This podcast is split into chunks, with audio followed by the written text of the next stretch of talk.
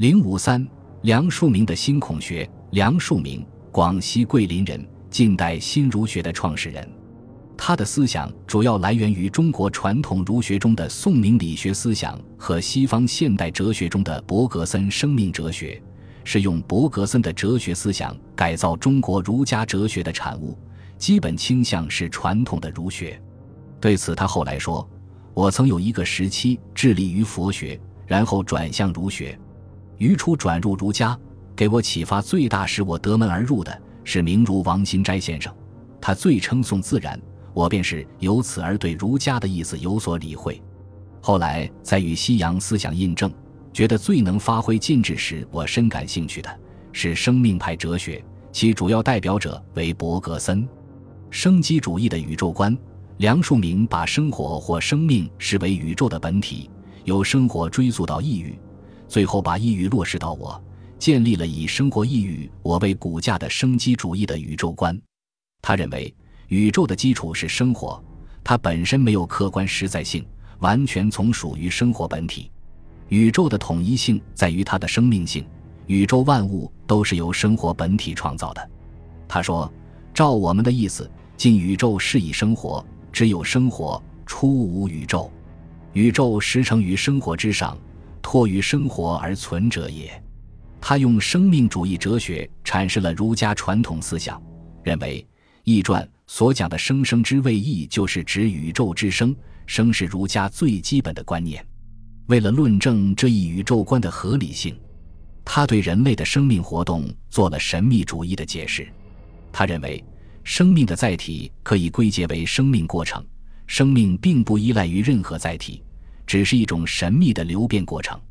这种生命的流变过程，便构成了宇宙的变化和运动，即相续和无常。那么，生活或生命的本质是什么呢？梁漱溟认为是意欲。意欲通过人的小宇宙，具体表现为每个人所面临的表层生活，构成待成定局的大宇宙。意欲是人的意欲，它最后必然要落实在我上，而人就是主体的我，则一切生活都由有我，必有我才生活。这样，宇宙的相续和无常，便是作为主体的我活动后留下的轨迹，是意欲及现在的我努力奋斗的结果。由此，他的宇宙观进一步发展为唯我论。这样，梁漱溟从生活观念出发。借以说明宇宙的起源和演化实质，形成了以生命意欲我为骨架的、带有鲜明唯心主义色彩的宇宙观。这个宇宙观基本上继承了中国传统的陆王心学无心即是宇宙的思想，同时借鉴了伯格森生命哲学观点，使它糅合东西方哲学的结果。直觉主义的认识论，梁漱溟借鉴本能、智能和直觉模式，使用唯识宗的术语。提出三量说的认识论，他把感觉称为限量，把理智称为比量，把直觉称为非量，对感觉和理智的认识作用进行贬义，把直觉视为认识生命本体的唯一途径。他认为，限量就是感觉，其形成需要两个条件：一是有影有质，影是主体形成的认识，质是作为客体的对象，认识主体作用于客体，便会形成感觉；二是影要如其质。即主体形成的认识与对象本身构成对应的关系，基于这两个条件，不同的感觉可以认识对象的不同侧面，却无法认识对象本身，更不能把握对象的本质，所以它的认识作用是很有限的。比量智就是理智，其作用是将种种感觉综合其所同，鉴别其所异，然后才能构成正确明了的概念。它高于感觉得来的认识。然而，他非但没有深入对象的本质，反而离本质更远了，因为他得到的认识仅是独影镜的认识。理性认识使人背离了生命的本体，打破了我与宇宙的和谐关系，残害了人的本性。所以，他极力推崇直觉认识。他认为，有感觉得到的影像和有理性形成的死概念都无法认识对象的本质。只有感觉与理性中间的直觉，才能真正认识对象的本质。他说：“光靠限量和比量是不成功的，因为赵为实家的说法，限量是无分别、无所得的，除去影像之外，都是全然无所得，毫没有一点意义。如是从头一次见黑无所得，则类若干次仍无所得。这时间比量之起无从实其减宗的作用？所以在限量与比量中间，另外有一种作用，就是赋予感觉、心王知受想二心所。受想二心所对于意味的认识，就是直觉。用心灵实体直接形成的认识作用，就是直觉。它超越了主客观，将两者结合起来，因此它才是认识形成的根本原因。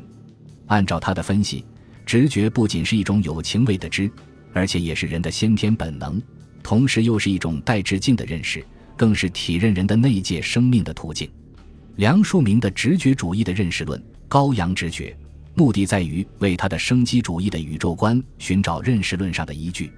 其思想体系就是建立在直觉主义基础上的，但从总体上看，这套认识论曲解了人类的认识过程，把具体的认识活动抽象的分解为感觉、理智和直觉，把复杂的认识过程简单化、直线化了，将直觉视为不受物质制约的独立的心灵实体，是违反科学的。高扬直觉，坚信只有直觉才能认识对象的本质。显然是过分夸大了直觉的认识作用。梁漱溟的伦理思想，梁漱溟从生机主义宇宙观出发，考察人与人的关系问题，形成了一套以生命为道德根源，崇尚上情无我人格，建立伦理本位社会的思想。第一，关于道德的根源问题，他认为本能是道德的根源和基础，而本能就是生命本性的直接体现。因此，生命本性就是道德的根源。他说，动物都有互助的本能，从这种本能才有社会。后来，人类社会不过成于这个上边。所谓伦理道德，也是有着社会本能望而却不来的。既然道德起源于本能，那么道德判断就不是理性的自觉，而只能靠直觉。只要是顺乎直觉的行为，便是合乎道德的。第二，关于理想的人格问题。他认为，上情无我是最理想的人格，孔子便是典范。上情是指如何培养和发挥基于生命本性的道德性，具体表现为一任直觉以求对，履行人道以求安，回头认取自身活动以求乐。所谓无我，就是排除理智对直觉的干扰，去掉计算之心，灭绝有欲，达到我欲无我境地。第三。关于理想的社会，他把社会关系归结为情谊关系。据此认为，以伦理为本位的社会才是理想社会。这种社会是基于人们之间天然关系，由家庭推广而形成社会组织，没有对立的阶级，只有职业的分土。这种理想的社会就是中国古代社会。总之，梁漱溟用柏格森的生命哲学印证儒家传统哲学。